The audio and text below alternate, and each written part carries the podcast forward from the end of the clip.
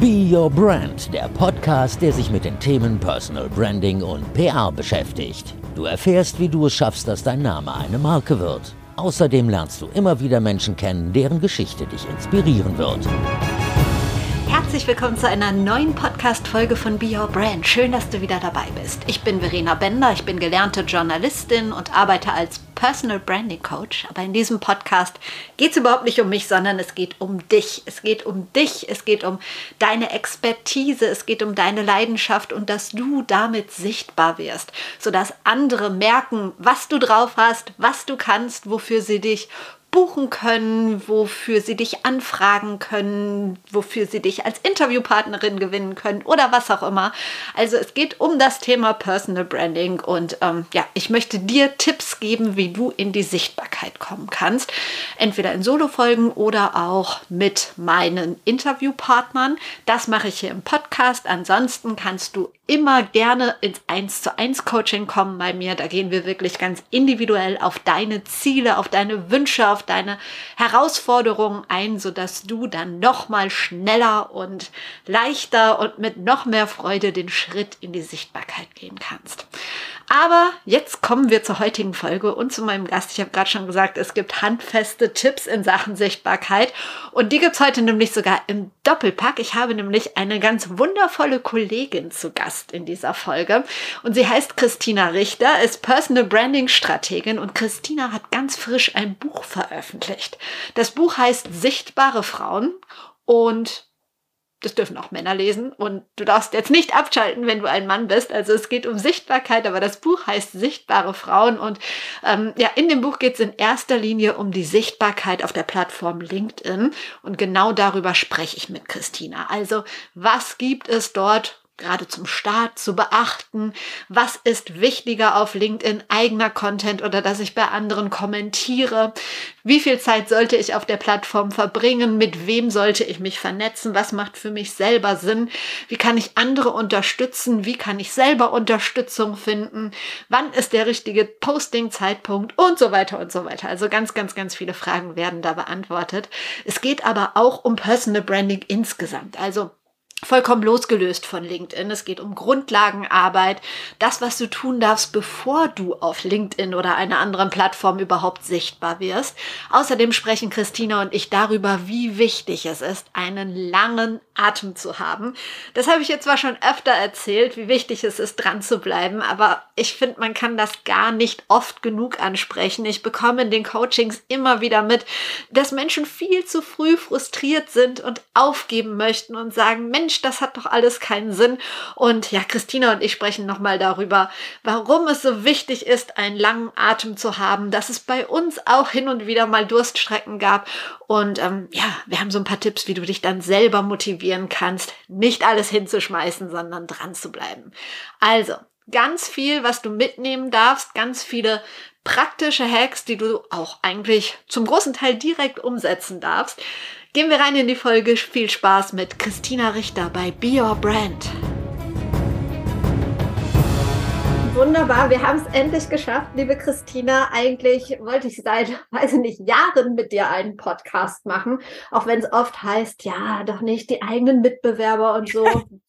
Wir beide sind da anders eingestellt. Ich habe dich in der Antwort auch schon kurz vorgestellt. Aber mach doch gern nochmal selber. Wer ist Christina Richter und vor allen Dingen, was ist deine größte Leidenschaft? Eine gute, eine sehr gute Frage. Ich freue mich auch sehr, dass wir es, dass wir es heute endlich schaffen. Ähm, wer bin ich? Äh, ich bin seit 18 Jahren in der Kommunikation. Ich habe die ersten zehn Jahre als Angestellte gearbeitet, als PR-Referentin, PR-Managerin, you name it. Und äh, habe mich im Jahreswechsel 2015, 2016 selbstständig gemacht als PR-Beraterin und ähm, habe damals angefangen, für verschiedene Kunden Pressearbeit zu machen. Und 2015 habe ich auch das erste Mal LinkedIn für einen Kunden als Zusatzkanal zu PR aufgemacht oder entdeckt, gefunden, wie auch immer du es nennen magst.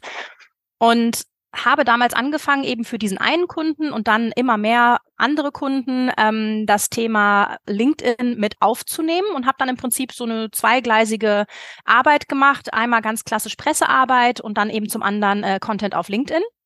Und damals war das in Deutschland ja auch noch nicht so wirklich en vogue. Und äh, im Laufe der letzten Jahre bin ich immer stärker zu LinkedIn übergegangen. Und äh, was ich mache, ist, ich helfe Menschen, vornehmlich Frauen, dazu, sich wirklich mal konkret mit der Frage zu beschäftigen, wer bin ich, was kann ich oder was bringe ich mit und wofür stehe ich oder wofür will ich eigentlich stehen und ähm, unterstütze sie dann dabei, das in eine Personal Branding Strategie zu übersetzen und eben dann mit Hilfe von LinkedIn in die Sichtbarkeit zu gehen. So, das ist im Prinzip in a nutshell das, was ich beruflich mache. Was ist meine Leidenschaft? Puh. Schwierige Frage. Also ich, ich mache das, was ich tagtäglich im Job mache, unfassbar gerne weil ich dadurch mit unterschiedlichen Menschen, mit unterschiedlichen Frauen in den Austausch komme, auch immer wieder feststelle, wir kochen alle nur mit Wasser, wir haben alle dieselben Herausforderungen, wir haben alle dieselben Ängste und dieselbe Skepsis, gerade auch zum Thema Sichtbarkeit. Persönlich, privat bin ich ein Genussmensch, würde ich sagen. Ich liebe gutes Essen, ich liebe guten Wein. Ähm, ich bin gerne ähm, draußen unterwegs äh, in der Freizeit, wenn es das Wetter zulässt. Und ähm, damit versuche ich dann im Prinzip die Arbeitszeit auszugleichen. Also alles, was irgendwie schön ist, was ich genießen kann, wo ich mich hinsetzen kann mit Freunden, zu einem guten Essen, zu einem äh, schönen Glas Wein. Das ist so das, was ich sagen würde, dass das lässt mich aufblühen und immer wieder Energie tanken. Wie sieht denn so ein normaler Arbeitstag von Christina Richter aus? Gibt's den überhaupt? Nein, den gibt es nicht. Jeder Tag sieht wirklich anders aus. Wenn ich es ein bisschen runterbrechen sollte, dann ähm, ist es so eine Mischung aus ongoing Kundenarbeit. Ich unterstütze ähm, immer eine ausgewählte Handvoll Kunden bei ongoing Content-Themen. Sei es, dass ich sie tatsächlich beim Schreiben unterstütze oder nur als Sparingspartnerin zur Verfügung äh, zur Seite stehe. Dann ähm, gebe ich sehr viele Workshops und Trainings, ähm, sowohl für Unternehmen, aber auch Einzelpersonen oder Netzwerke und, und ganz unterschiedliche Gruppen an Menschen, die zu mir kommen. Und ein dritter Teil sozusagen, der dann auch immer wieder mit reinfließt, ist wirklich ähm, strategische Ausarbeitung von Positionierungen, von Branding-Strategien. Das ist im Prinzip das, was ich inhaltlich mache. Und äh, im letzten Mai habe ich das Personal Branding Institut gegründet. Das heißt, äh, ich habe jetzt mittlerweile auch ähm, zwei feste Mitarbeiterinnen. Ähm, die nächste dritte kommt demnächst dazu. Und äh, da ist natürlich dann auch immer so ein bisschen der Austausch mit dem Team und äh, Themen überlegen, äh, was wollen wir als nächstes machen, was können wir als nächstes machen. Das ähm, kommt dann natürlich auch im Alltag immer mit zum Tragen. Ja, und ganz nebenbei hast du jetzt ein Buch geschrieben. Endlich, endlich der Anlass, dass wir jetzt hier auch mal sprechen. Das Buch ist gerade erschienen, heißt sichtbare Frauen. Ähm, ich habe dir schon gesagt und äh, jeder, der mich kennt, weiß, ich bin ehrlich mit Feedback. Entweder ich sage gar nichts, das ist nicht so gut, oder ich sage wirklich, was mir nicht gefallen hat. Aber dein Buch finde ich wirklich richtig toll. Du schaffst es vielleicht besser, es in äh, ein paar kurzen Sätzen zusammenzufassen, worum es geht. Mein Buch ist einerseits ein ganz praxisorientiertes Handbuch. Ähm, ich gebe in fünf Schritten Frauen eine Anleitung an die Hand, wie sie einerseits ihre Personal Brand überhaupt herausfinden und definieren können und wie sie dann in die praktische Umsetzung gehen können. Es ist ein starker Fokus auf LinkedIn, denn das ist einfach die Plattform, auf der ich mich am meisten tummle und äh, auch mit am besten auskenne. Aber ich schwenke auch immer wieder auf andere Kanäle, zum Beispiel klassische Pressearbeit ab oder aber gebe auch wirklich praktische Tipps zum Netzwerken, auch offline auf Veranstaltungen. Die zweite Komponente des Buches sind Interviews mit 20 Frauen. Ich habe diese Gespräche geführt im Laufe des letzten Jahres und es sind tatsächlich 20 sehr unterschiedliche Frauen, unterschiedliche Branchen, unterschiedliche Hierarchieebenen, beziehungsweise es sind Führungsfrauen dabei, es sind Unternehmerinnen dabei aus Startups, aus Familienunternehmen. Es sind angestellte Frauen ohne Führungsfunktion äh, dabei, weil mir tatsächlich ganz wichtig ist, einerseits dieses praktische How-to an die Hand zu geben und dann aber auch am Beispiel von ganz unterschiedlichen Gesprächen zu zeigen, es ist für jede Frau machbar. Und jede Frau, die das Buch in die Hand nimmt, sollte sich idealerweise in einem dieser Gespräche dann wiederfinden und aus der Praxis dann eben auch selbst die eigene Personal Branding Aktivitäten in die Hand nehmen können. Das ist auch gut möglich. Also ich habe das Buch ja wirklich von vorne bis hinten gelesen, auch alle 20 Interviews. Ich glaube, du hast extra keine Namen gedroppt als Autorin. Das ist bestimmt auch schwierig dann auszuwählen. Ich sag mal ein paar, du hast gesprochen mit Diana zu Löwen, du hast mit Tina Müller gesprochen, mit Verena Pauster und ganz vielen anderen. Und du hast denen wirklich gute Fragen gestellt. Und weil ich, nee, ich bin nicht faul, aber manchmal bin ich ein bisschen clever und dachte, hey, nimm doch einfach Christinas Fragen und stell Christina in diesem Interview die Fragen, die sie den Frauen gestellt hat. Natürlich nicht alle, aber ich habe eine kleine Auswahl daraus hier zusammengeschrieben und es interessiert mich ja wirklich, was du dazu sagst. Eine Frage, die du jeder Frau ausnahmslos jeder stellst, ist, was bedeutet Sichtbarkeit für dich? Was bedeutet Sichtbarkeit für Christina Richter? Sichtbarkeit bedeutet für mich, zu den Themen, die mir wichtig sind oder zu denen ich passionate bin, nach draußen zu gehen und mit anderen Menschen darüber zu sprechen. Und viele Frauen tun das im Kleinkreis, in der Familie, mit Freundinnen, ähm, mit Kollegen, Kolleginnen, ähm, vielleicht auch mal mit Geschäftspartnern oder mit Kunden und Kundinnen.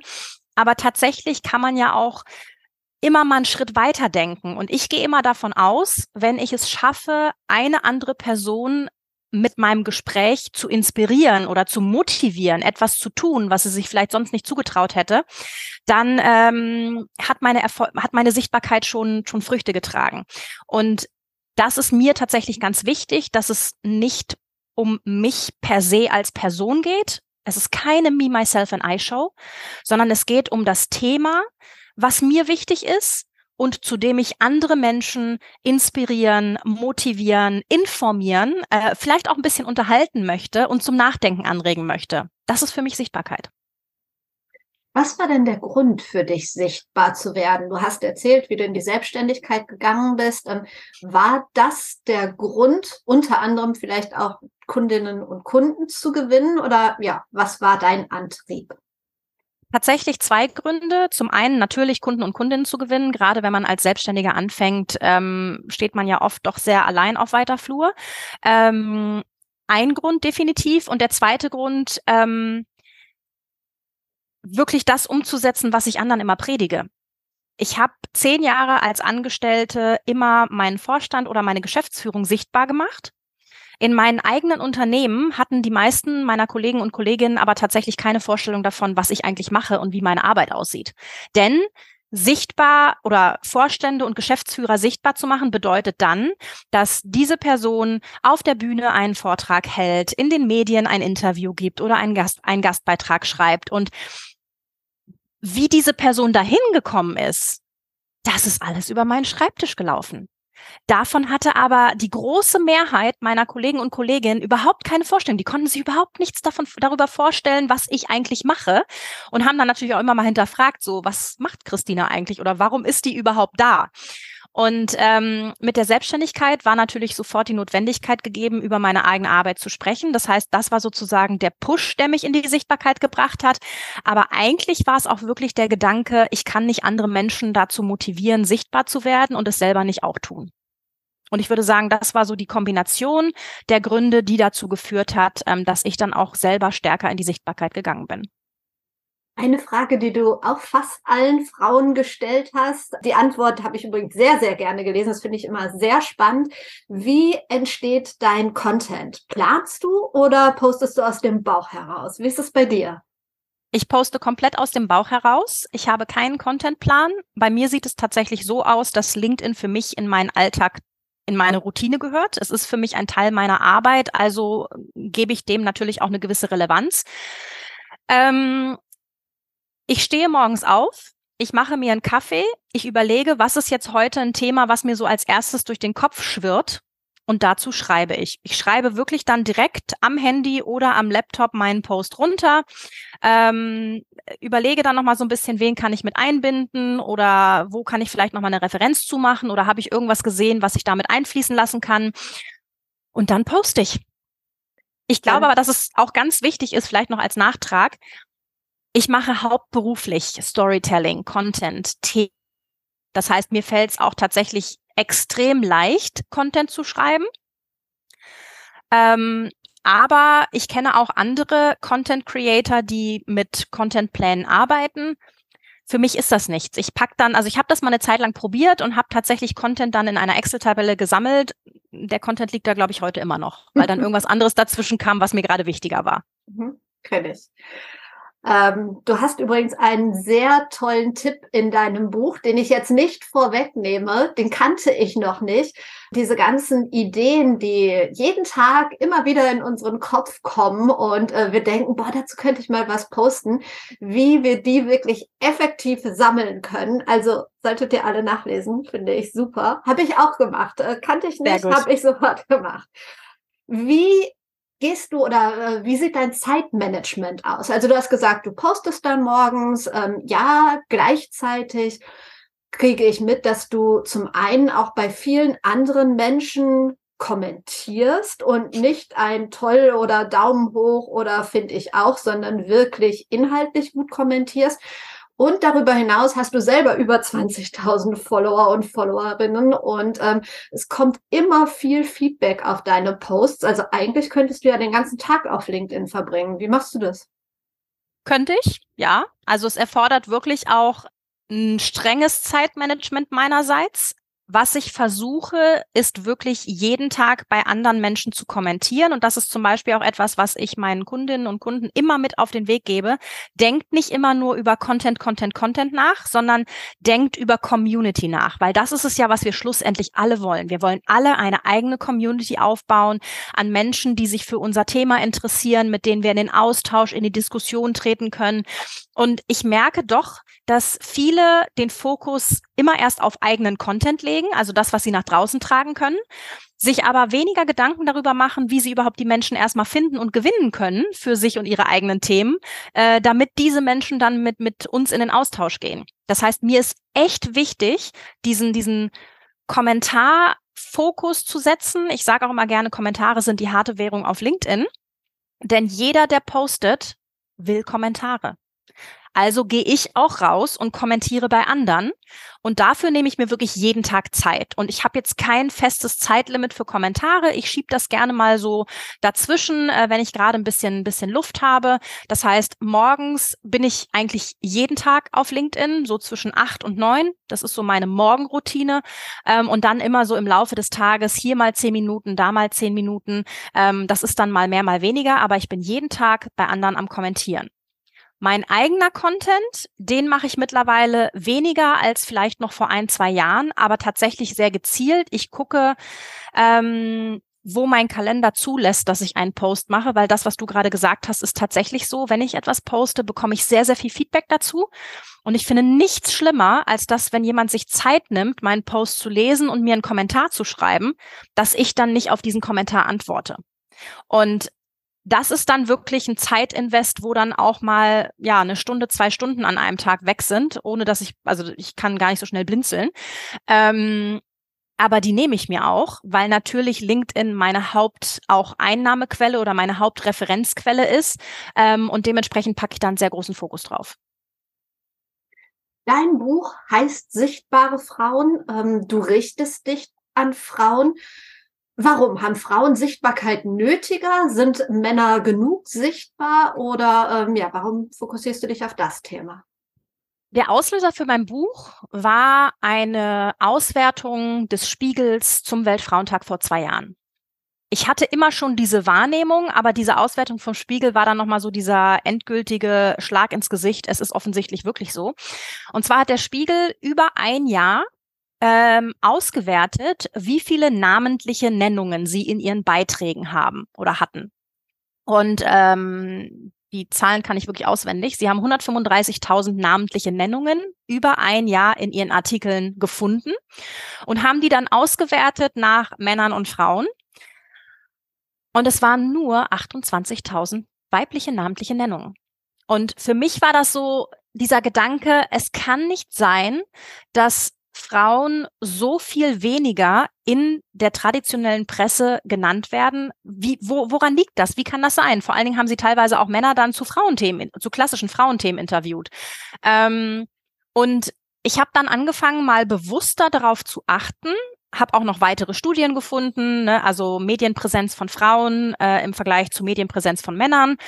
Und ähm, habe dann aber auch mal drauf geachtet, was so in meinem Umfeld passiert oder wie Frauen auch mit dem Thema Sichtbarkeit umgehen. Und es gibt so ein paar Dinge, die mir aufgefallen sind. Zum einen höre ich immer wieder von Frauen, die eine Presseanfrage oder eine Anfrage für einen Speaking-Gig auf einem Panel oder, oder eine, ähm, eine Keynote bekommen und die Nein sagen. So, es ist eine Sache, wenn sie Nein sagen, weil sie an dem Tag schon was anderes vorhaben oder keine Zeit haben. Es ist aber was anderes, und das höre ich tatsächlich immer wieder, wenn die Antwort ist, ja, ich bin mir nicht so ganz sicher, ob ich da so 100 Prozent drinstecke in dem Thema oder die finden bestimmt jemand anders, der sich in dem Thema oder Fachbereich besser auskennt. Und da stehen mir echt die Haare zu Berge, weil von Männern höre ich dann oft, ja, ich habe eine Anfrage bekommen für das Panel XY. Ich habe da erstmal Ja gesagt. Also ich weiß nicht so richtig, ob das genau mein Thema ist, aber ich bereite mich dann einfach darauf vor. Und das war ein Punkt, der mir so ein bisschen die Augen geöffnet hat. Und das zweite dann wirklich äh, so Standardsätze. Ähm, ich weiß nicht, ob Sichtbarkeit was für mich ist. Ich möchte dann ja auch nicht, dass meine Kinder oder mein Privatleben dann da eine Rolle spielt. Ähm, wer will denn schon hören, was ich zu sagen habe? Oh Gott, was ist denn, wenn die Leute plötzlich merken, ich bin ja doch äh, nicht so versiert in meinem Fachbereich? Das wäre dann ja eine absolute Vollkatastrophe. Frauen sind einfach skeptischer. Frauen sind zurückhaltender, was dann dazu führt, dass Männer häufiger zu Wort kommen, zumindest in der breiten Wahrnehmung und Öffentlichkeit. Und das führt dann auch wieder dazu, wenn ich zum Beispiel als Eventorganisatorin ähm, einen Speaker suche, dann google ich oder ich überlege, wen kenne ich denn zu dem Thema? Und dann kenne ich fünf Männer, vielleicht eine Frau, die Frau sagt nein und schwupp habe ich wieder ein Panel, was nur aus männlichen ähm, Experten besteht. Und das ist so ein bisschen das, was mich auch dazu gebracht hat, A, dieses Buch zu schreiben und B, aber auch den Fokus stärker in meiner Arbeit auf Frauen zu legen. Ähm, ich möchte diese Skepsis und diese Angst wegnehmen, weil die ist ganz oft total unbegründet. Total, total spannend, dass du das sagst. Ich habe ja lange äh, TV-Promo gemacht und ähm, ja, Leute für TV-Talkshows angeboten, prominente, nicht prominente. Und ich habe ganz, ganz, ganz oft gehört, Oh, Verena, tolles Thema, aber wir haben so viele Männer. Wenn du eine Frau zu dem Thema hast, gerne, aber äh, wir haben genug Männer. Und eigentlich ist es eine riesengroße Chance für Frauen. Gleichzeitig habe ich vor einer Weile auch hier im Podcast mit Luisa Dellert gesprochen und äh, bei der denken wir ja, die ist schon total sichtbar. Und selbst die hat gesagt, wenn sie so eine Anfrage für eine Talkshow kriegt, ist sie erstmal so in ihrem Kopf, dass sie überlegt, ja, kann ich das wirklich machen? Soll ich das wirklich machen? Und dann kommt von der Redaktion oft, dass die Männer überhaupt gar nicht äh, fragen, was genau ist das Thema, wer ist sonst noch da und so, sondern einfach erstmal zusagen. Und wir Frauen sind da komplett anders. Was ist denn dein Rat an alle Frauen, die, die noch zögern, sichtbarer zu werden? Befasst euch wirklich ganz bewusst mit dieser Frage, was ist mir eigentlich wichtig? Also welches Thema ist mir wichtig oder ist meine Arbeit mir wichtig? Ein Satz, den ich übrigens auch mal höre, ich möchte mich nicht in den Mittelpunkt stellen, ich möchte meine Arbeit für sich sprechen lassen. Und es ist so, das ist so ein Satz, oh, da stehen mir auch die Nackenhaare jedes Mal zu Berge. Unsere Arbeit kann nicht alleine sprechen. Wenn wir nicht über unsere Arbeit sprechen, tut es potenziell kein anderer oder Menschen draußen bekommen eben nicht mit, so wie das, was ich vorhin sagte. In meinen Unternehmen wusste eigentlich kaum jemand so richtig, was ich genau mache. Ähm, es kann auch dazu führen, dass wenn wir zum Beispiel in Projekten mit anderen Menschen zusammenarbeiten, dass die dann über die Arbeit reden und die ganzen Lorbeeren einheimsen. Ähm, kann auch passieren, dass dann andere Menschen befördert werden und wir nicht, weil eben auch wieder keiner so genau weiß, was ist jetzt eigentlich mein Mehrwert, den ich bringe. Und im schlimmsten Fall kann es sogar den Eindruck erwecken, ich rede nicht über meine Arbeit, weil ich nicht dahinter stehe oder weil ich nicht stolz drauf bin oder weil ich mich vielleicht sogar dafür schäme. Und alle diese Gründe sind für mich im Prinzip immer wieder ein Aufhänger dafür, befasst euch bitte einmal wirklich mit dieser Grundsatzfrage, was ist euch wichtig? Ist euch eure Arbeit wichtig? Ist euch das Thema, in dem ihr alltäglich unterwegs seid, wichtig? Es gibt ja auch an, es gibt ja auch viele Menschen oder Frauen, die sich zu einem ehrenamtlichen Thema sichtbar machen. Ähm, und auch da, was, was ist dir wichtig? Und dann fang doch einfach mal an, in etwas größerem Kreis als nur Freunde und Familie über dieses Thema zu sprechen. Ich glaube auch, dass Frauen mit Sichtbarkeit immer gleich die ganz große Weltbühne verbinden. Bis wir da hinkommen, da fließt so viel Wasser die Spree runter und da muss so viel Zeit und so viel, so viel Arbeit und Energie reingesteckt werden. Das wird ein Großteil der Frauen ehrlicherweise nie betreffen. Aber ich würde behaupten, ein kleines bisschen Sichtbarkeit hat noch keiner von uns geschadet. Und ich merke immer wieder am Feedback der Frauen, mit denen ich zusammenarbeite, es öffnen sich Türen. Es ergeben sich Möglichkeiten. Wenn Sie einfach nur diesen Schritt gehen und anfangen, über Ihre Arbeit, über Ihr Thema zu sprechen und wirklich so eine grundlegende Sichtbarkeit dafür aufzubauen. Und es muss ja nicht wirklich immer gleich die große Weltbühne sein. Also wer das gerne als Ziel hat, bitte go ahead, macht das. Aber ich würde sagen, für einen Großteil der Frauen würde eine kleine Sichtbarkeit schon vollkommen ausreichen. Und das würde ich mir von so viel mehr Frauen wünschen alle, die sich jetzt dazu berufen fühlen, natürlich auch Hörer, wir schließen hier jetzt keinen Mann aus, und noch gar nicht sichtbar sind, die jetzt den Stups gehört haben oder eher den Schubser, wie können sie beginnen? Ich hatte vorhin ja gesagt, dass ich mich auf LinkedIn fokussiere, weil es einer der Kanäle ist, die eben für jeden zugänglich sind. Ähm, wir können uns, viele Menschen haben auch schon ein LinkedIn-Profil ähm, und realistischerweise ist mein erster Rat immer, google dich mal selbst und guck mal, was man so über dich findet. Wenn du eigene Social-Media-Kanäle hast, sei es LinkedIn, sei es Twitter, sei es Xing, Facebook, Instagram, dann guck auch mal, wie da so deine Einstellungen sind, also was man denn alles dann so über dich finden kann. Und dann mach auch mal wirklich so einen kleinen digitalen Hausputz. Ähm, wenn du zum Beispiel Twitter nicht mehr nutzt, aus Gründen, dann würde ich immer raten, ja, dann schalte den Kanal doch einfach ab.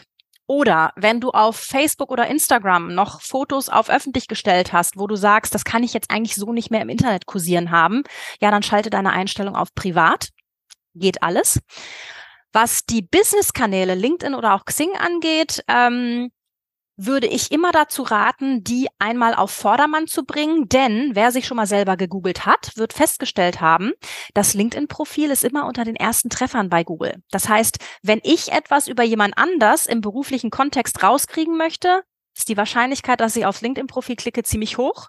Und dann ist das der erste Eindruck, den ich von einem anderen Menschen habe, den ich noch nicht persönlich kenne. Also so diese, diese Grundlagenarbeit, die würde ich jedem ans Herz legen, auch denjenigen, die jetzt nicht groß Personal Branding betreiben wollen oder nicht groß Sichtbarkeit haben wollen. Aber Menschen reden über uns oft, ohne dass wir es mitbekommen. Menschen googeln uns, finden dann das, was da ist. Ähm, und mir ist es ein ganz wichtiges Anliegen, dann auch einmal durchzugehen und zu gucken, okay, was ist denn da und wie kann ich das so up to date bringen oder eben löschen, wenn ich es nicht mehr brauche, so dass ich einen guten ersten Eindruck hinterlasse.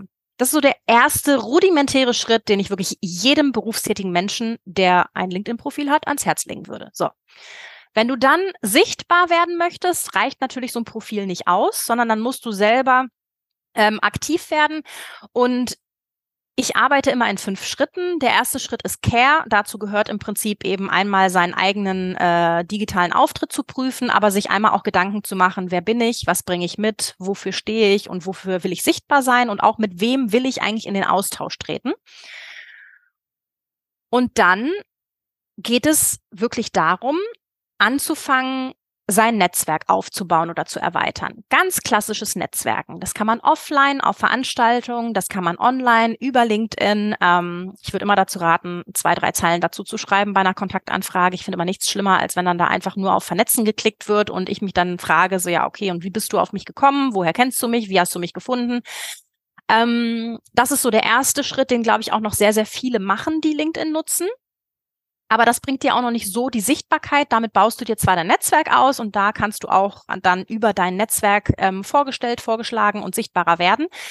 Aber so richtig geht's dann erst los, wenn du anfängst zu kommentieren, dich an Diskussionen zu beteiligen oder wenn du selber Content machst. Und ich würde immer dazu raten, schau dir doch mal an, wie es andere in deinem Fachbereich oder in deinem Thema machen. Woran bleibst du hängen was gefällt dir, ne? wo, an welchen Posts stoppst du, was liest du und dann versuchen, das so ein bisschen für dich auch zu adaptieren. Bitte nicht kopieren, finde ich ganz schlimm, aber halt so als Inspiration aufgreifen und dann selber ein bisschen was dazu erzählen. Und ich hatte es ja vorhin auch schon gesagt, Kommentare sind nach wie vor noch komplett unterschätzt. du musst nicht immer sofort anfangen, eigenen Content zu machen, ähm, sondern fang an, dich an Diskussionen zu beteiligen. Schreib hier mal einen Kommentar, schreib da mal einen Kommentar. Es geht bei Personal Branding sehr, sehr viel darum, immer wieder sichtbar zu werden, ne? immer wieder dein Name mit deinem Thema ähm, aufzutauchen. Und so fängt dann im Prinzip auch an, deine Brand sich in den Köpfen anderer Menschen zu bilden. Das waren so wahnsinnig viele Tipps. Vielen, vielen Dank. Ähm, diese fünf Schritte, über die du gesprochen hast, die erklärst du ganz genau im Buch und ähm, ja, darf jeder gerne nachlesen. Und stopp, eine klitzekleine Unterbrechung. Wenn du an deiner eigenen Sichtbarkeit arbeiten möchtest, wenn du sagst, Mensch, ich bin Expertin oder Experte in dem und dem Bereich, aber irgendwie kriegen das gar nicht so viele Leute mit und ich hätte gerne ein bisschen mehr Sichtbarkeit. Ich würde da gerne dran arbeiten. Dann lass uns doch mal ganz unverbindlich über ein 1 zu 1 Coaching sprechen. Darüber, wie ich dir helfen kann, in die Sichtbarkeit zu kommen oder mehr Sichtbarkeit zu bekommen, dass wir noch mal gucken, was ist eigentlich deine Zielgruppe, was ist dein Ziel, was möchtest du mit dieser Sichtbarkeit erreichen und was sind die nächsten Schritte Schritte, die du gehen kannst, damit das Ganze wirklich erfolgreich wird und ähm, ja, du auch relativ schnell deine Früchte ernten darfst. Und hier geht es jetzt weiter mit dem Gespräch mit Christina Richter bei Be Your Brand. Du schreibst unter anderem, ich habe noch nie erlebt, dass jemand mit klarer Personal Brand DNA und kontinuierlicher Aktivität nach spätestens einem Jahr nicht erfolgreich auf LinkedIn war da habe ich so ein bisschen überlegt, wie definierst du Erfolg, gerade in einer Welt, in einer Gesellschaft, wo wir den Hals nicht voll genug bekommen und eigentlich alles doch immer ein bisschen mehr höher, schneller, weiter sein könnte? Erfolg ist sehr individuell. Erfolg hängt immer davon ab, was eigentlich dein Ziel ist. Und deswegen solltest du am Anfang wirklich einmal dir diese Fragen stellen. Wer bin ich? Was kann ich? Was bringe ich mit? Wo will ich eigentlich hin? Und dann kannst du im Prinzip schauen, was hat sich in diesem einen Jahr eigentlich alles so getan? Und wenn du LinkedIn als deinen Hauptkanal auswählst, dann würde ich auch immer dazu raten, nicht nur die Zahlen, die Stats auf LinkedIn anzugucken, weil die sagen immer nur eine halbe Wahrheit. Ich habe schon so oft erlebt, dass ich mit Menschen gearbeitet habe, die dann zu mir gekommen sind und gesagt haben, oh, Christina, der Post läuft gar nicht oder nee, die letzten Posts sind gar nicht gelaufen, wo ich dann auch mal in mich gehe und challenge, okay, was ist denn da nicht gelaufen? Ähm, und dann analysieren wir die Zahlen so ein bisschen und dann bekomme ich so durch die Blume hinweg oder so ganz nebenbei erwähnt, aber ich habe eine Anfrage von Magazin XY bekommen oder ich spreche nächste Woche auf einer Veranstaltung zu meinem Thema, wo ich dann immer frage, okay, und warum hast du mir das nicht erzählt?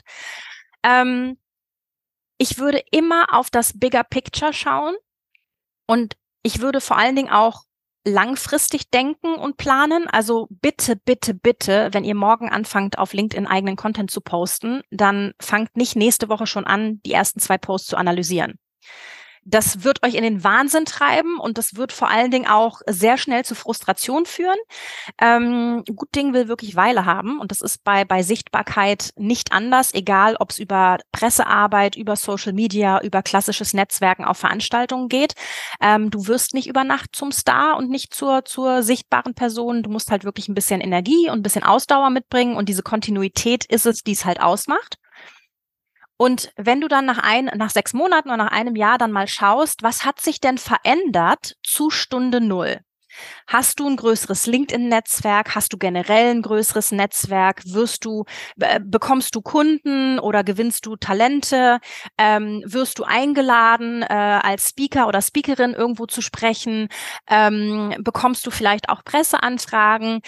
Und diese Gesamtsumme, dieses Gesamtbild, oder wirst du von, von Kollegen und Kolleginnen im Unternehmen angesprochen? Das ist auch so ein Thema, das unterschätzen voll viele, das erzählen sie mir dann so ganz nebenbei. Ja, mich hat letzte Woche ähm, eine Kollegin angesprochen oder auch meine Chefin hat mich angesprochen, dass sie das total toll finden, was ich auf LinkedIn so sage. Das gehört auch mit zu Erfolg. Und es sind nicht nur die reinen Stats auf LinkedIn, das ist ganz, ganz wichtig, aber insgesamt würde ich immer sagen, Erfolg hängt sehr von den Zielen ab. Die sind sehr individuell und ich kann sie dann im Prinzip über einen längeren Zeitraum beobachten und messen, wenn ich dann mal bewerte, was hat sich eigentlich zu Stunde Null verändert. Sehr schön gesagt und auch, dass du erwähnt hast, wie wichtig es ist, einen langen Atem zu haben, dran zu bleiben, nicht aufzugeben. Ist nicht immer einfach. Ich glaube, das wissen wir beide, aber es lohnt sich am Ende kleiner oder eher ganz, ganz großer Sprung. Wir haben jetzt über die Anfänge gesprochen, ähm, ein paar Tipps gegeben für Menschen, die jetzt starten wollen. Dann gibt es Menschen, die schon länger auf LinkedIn sind und es gibt jetzt immer mehr den Trend, dass Menschen sich Ghostwriter für ihre LinkedIn-Aktivitäten suchen. Also Menschen, die die Posts für sie schreiben, ähm, vielleicht sogar Menschen, die kommentieren, die das Netzwerk ausbauen und so weiter und so weiter. Was hältst du von diesem Trend? Nicht jeder Experte, nicht jede Führungskraft, nicht jeder Fachmensch ist ein geborener Texter.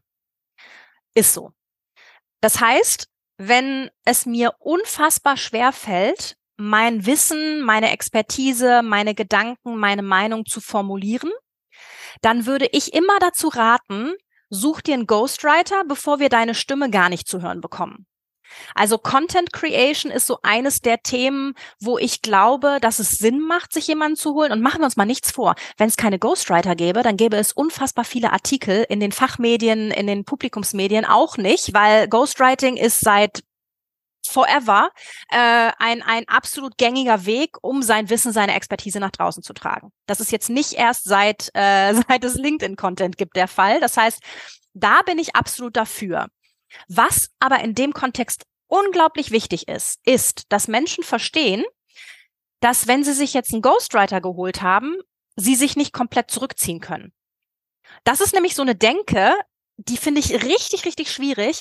Also ich habe ja überhaupt keine Zeit, ähm, ich lasse das jetzt jemand anders schreiben und dann bin ich fein raus damit. Na, ah, so funktioniert das nicht. Ähm, sondern es muss dann im Prinzip eine Zusammenarbeit stattfinden zwischen einem Ghostwriter und dieser Ghostwriter ist dann der Übersetzer oder die Übersetzerin der Fachexpertise der Person, für die sie den Content schreibt.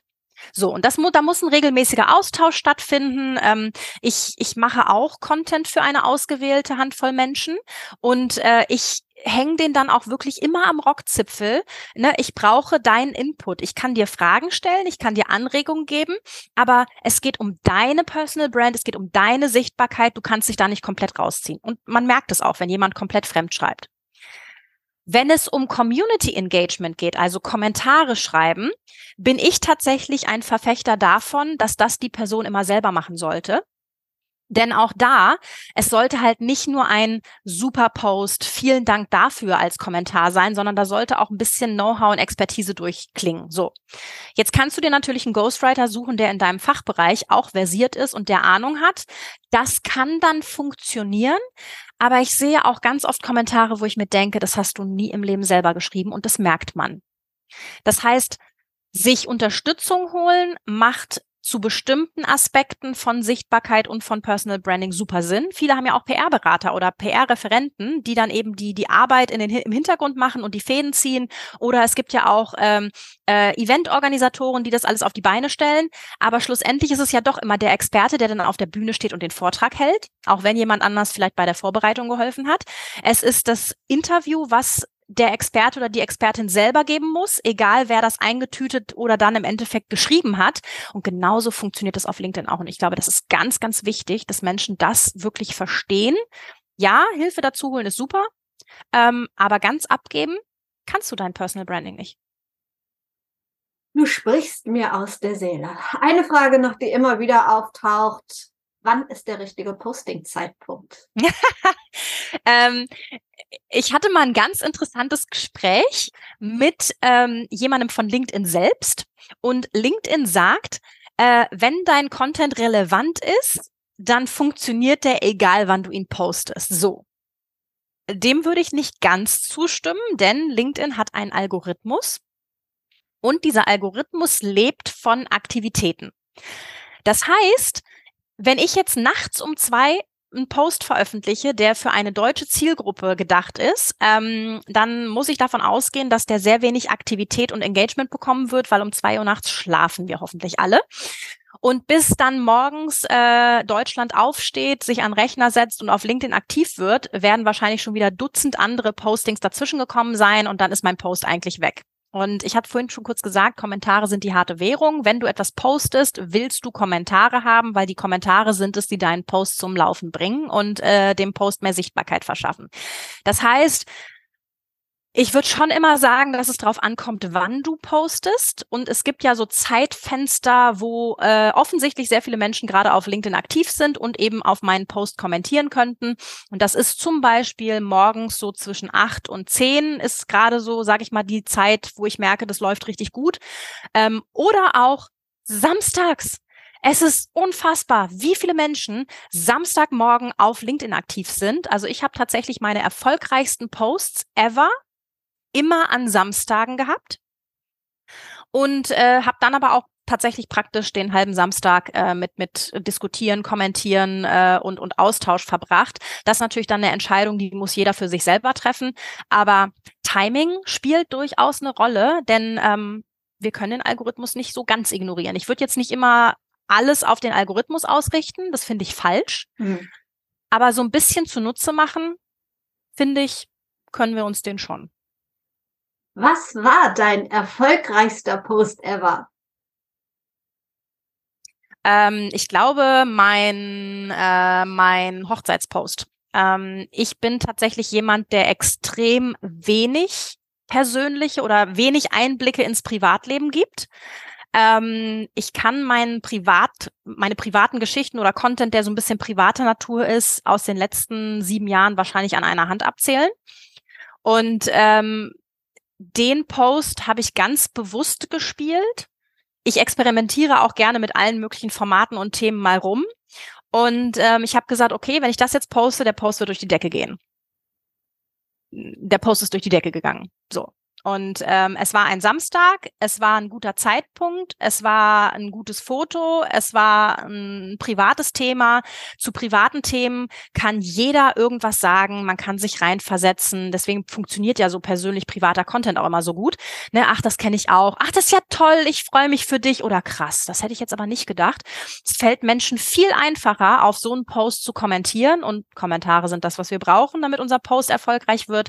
Ähm, ergo war mir da ziemlich ziemlich schnell, ziemlich klar, dass der Post richtig gut laufen würde. Und ich glaube, es ist tatsächlich auch der erfolgreichste ever, ever wow. geworden.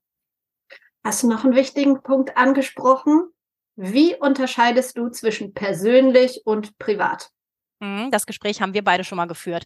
Ähm, privat ist für mich alles, was hinter meiner Wohnungstür passiert. Also ähm, wir reden ja auch immer von Authentizität, wenn wir über Personal Branding sprechen. Und da gibt's ja unfassbar viele Diskussionen und es gibt auch sehr viele unterschiedliche Auffassungen davon, was privat oder persönlich ist. Für mich ist privat alles das, was in dem Augenblick passiert, wenn ich in meine Wohnung reinkomme und die Tür zumache.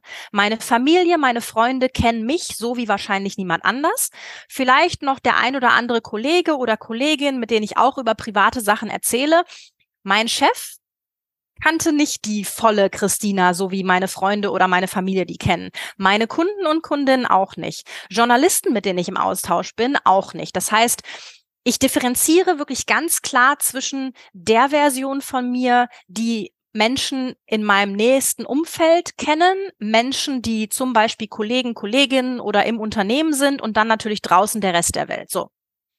Persönlich sind auch beispielsweise Learnings, die ich im Rahmen meiner Arbeit habe oder Themen, die ich mit Kunden bespreche, Failures, also alles, was irgendwie im beruflichen Kontext mir passiert oder was ich mitnehme, würde ich als persönlich betrachten. Ob ich dann da was Privates mit reinstreue, ist natürlich jedem selber überlassen. Und ich hatte es ja eben schon gesagt, wir Menschen neigen dazu, dass wir uns immer sehr oder viel eher ähm, zu einem Kommentar hinreißen lassen, wenn wir irgendwo eine persönliche Story hören oder irgendwo, wo wir uns reinversetzen können, als wenn es jetzt reiner Fachcontent ist. Ähm, aber privat ist für mich so ein absolutes ah, ich will nicht, dass die ganze Welt alles von mir weiß. Und ähm, ich will auch nicht, dass meine, ich wollte auch nie, dass meine Chefs alles von mir wissen oder dass meine Kunden alles von mir wissen. Und genauso handhabe ich es dann auch mit meinem Content auf LinkedIn. Sehr gut. Und das geht sehr gut und sehr erfolgreich. Du bist eines der besten Beispiele dafür.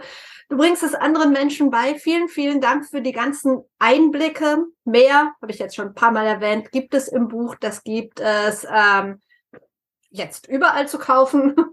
Den Link äh, habe ich in die, in die Show Notes gepackt, genauso den Link zu deinem LinkedIn-Profil. Und bevor ich dich jetzt entlasse, bekommst du aber auch noch meine drei Abschlussfragen, die jede und jeder bekommt. Gibt es in deinem Leben ein ganz bestimmtes Role Model? Und falls ja, wer ist das? Wenn ich es auf eine Person runterbrechen sollte, ist es meine Mutter. Meine Mutter ist mit 18 Jahren äh, aus einem kleinen kroatischen Dorf auf einer kroatischen Insel nach Deutschland ausgewandert, um hier eine Ausbildung zur Krankenschwester zu machen. Sie konnte kein Deutsch, sie kannte niemanden. Sie kam nach Hannover mit diesem Gedanken, ich möchte mir ein besseres Leben aufbauen. Ähm, das ist für mich nach wie vor eins der krassesten Beispiele, wie man aus seiner Komfortzone rausspringen kann. Ähm, sie hat die Ausbildung gemacht, ist jetzt mittlerweile seit mehr als 50 Jahren in Deutschland, spricht fließend Deutsch, hat eine eigene Community, ein eigenes Netzwerk ähm, sich hier aufgebaut und ist ähm, für mich, das ist für mich einfach eins der, der besten Beispiele für ähm, ich kann, wenn ich will.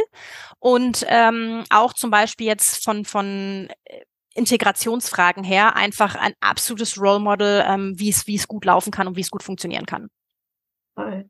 Was ist das beste Buch, das du je gelesen hast? Oder eines? So ein richtig gutes Buch. Eigene natürlich ausgenommen. ähm, ein richtig gutes Buch, ähm, wenn ich es jetzt ähm, auf Fachbücher runterbrechen sollte, und das tue ich in dem Augenblick mal, ähm, dann ist es ähm, Unsichtbare Frauen. Also das Gegenstück zu meinem Buch ähm, von äh, Caroline Criado Perez, ähm, was für mich so ein absoluter Augenöffner war, ähm, wie krass benachteiligt Frauen eigentlich sind in so vielen Alltagsthemen und Fragen. Ähm, und das Buch habe ich auch, also das habe ich, glaube ich, eingeatmet. Krass. Vielleicht auch mit der Auslöser für dein Buch? Unter anderem? Vielleicht, vielleicht, unterbewusst bestimmt. Ähm, aber es, es braucht ja immer so ein paar Touchpoints, bis man dann wirklich den Entschluss fasst, okay, ich mache das jetzt. Kenne ich gar nicht, werde ich mal, werde ich mal lesen. Richtig. Und ganz zum Schluss, ich lasse mir sehr gerne Interviewgästinnen und Gäste empfehlen für den Podcast, mit denen ich über die eigene Sichtbarkeit, über das Thema Personal Branding und den eigenen Weg sprechen könnte. Hast du zwei Empfehlungen für mich? Ähm, ich würde dir Tanja Lenke vorschlagen. Äh, Tanja Lenke ist die Gründerin von Skipreneur und sie unterstützt Frauen dabei, ähm, sich ein profitables und nachhaltiges Online-Business aufzubauen. Und ich weiß, dass das Thema Sichtbarkeit für Tanja eine riesengroße Herausforderung am Anfang war. Ähm, und ich ich finde großartig, was sie für ein Business aufgebaut hat und ähm, fände super spannend, wenn du sie sprechen würdest. Und ähm, das die zweite Frau, äh, die mich auch immer wieder inspiriert, ist ähm, die Gründerin von äh, MentorMe, Karin Heinzel, ähm, die im Grunde mit einem äh, Non-Profit, also mit einem Social Business losgezogen ist, ähm, weil sie gesagt hat, ähm, Frauen sind, wenn, also Frauen gerade auch aus dem ähm, sozialwissenschaftlichen Bereich, ähm, wenn die aus der Uni kommen, äh, die sind nicht so oder äh, kommen ganz oft in den Berufsmarkt, in die Wirtschaft und, und sind ein bisschen verloren, haben vielleicht nicht dieses Netzwerk, was sie brauchen, um dann äh, Fuß zu fassen in der Wirtschaft. Ähm, und sie hat ein Mentoring-Programm auf die Beine gestellt, ähm, besonders für Frauen. Am Anfang waren es eben Absolventinnen ähm, der ähm, Sozialwissenschaften, glaube ich, und äh, hat das aber mittlerweile ausgeweitet ähm, für Frauen generell. Und das ist für mich einfach auch so ein Thema, wenn du zu einem Thema Sichtbarkeit aufbaust und dir auch ein Business aufbaust oder ein, ein, ein, ein Unternehmen aufbaust rund um ein gesellschaftliches Thema, ähm, das finde ich halt auch immer nochmal sehr wichtig und sehr spannend. Vielen, vielen Dank für alles, für deine Zeit, für den Austausch. Ähm, alles Gute für das, was kommt und wir bleiben sowieso in Kontakt. Ich danke dir ganz herzlich. Mir hat sehr viel Spaß gemacht, mit dir darüber zu plaudern. Das war's mit Be Your Brand. Vielen Dank fürs Zuhören. Alle Infos zu Christina, zu ihrem Buch, zu ihrem LinkedIn-Account und so weiter findest du, du weißt es schon, in den Show Notes, also in den Details zu dieser Folge. Da findest du auch nochmal den Link zum kostenlosen Personal Branding Handbuch und ein paar Infos zum 1 zu 1 Personal Branding Coaching, wenn du jetzt sagst, Mensch, ich hätte auch gerne mehr Sichtbarkeit für mein Thema, für meine Expertise. Oder wenn du sagst, hm, ich weiß gar nicht so genau, worin ich eigentlich Expertin oder Experte bin, womit könnte ich eigentlich sichtbar werden und auf welchem Kanal, all das sind Fragen, die ich gerne mit dir im 1 zu 1 Coaching behandeln werde. Können auch einfach mal unverbindlich darüber sprechen, dann erzähle ich dir genau, wie ich in meinem Programm vorgehe, sodass du erfolgreich und mit Leichtigkeit und mit Freude sichtbar wirst, sodass das alles auch nachhaltig ist und ja, du dir ein Netzwerk aufbaust und ähm, Früchte ernten darfst im Anschluss. Ich wünsche dir jetzt noch einen schönen Tag. Wir hören uns hier wieder am Donnerstag. Bis dahin, trau dich rauszugehen. Ich glaube an dich.